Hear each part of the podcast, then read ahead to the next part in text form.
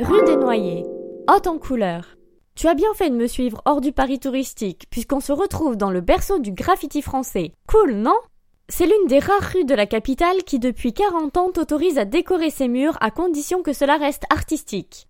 De grandes stars comme des débutants, tous ont marqué un mur de leurs pattes. C'est comme un rite initiatique du street art.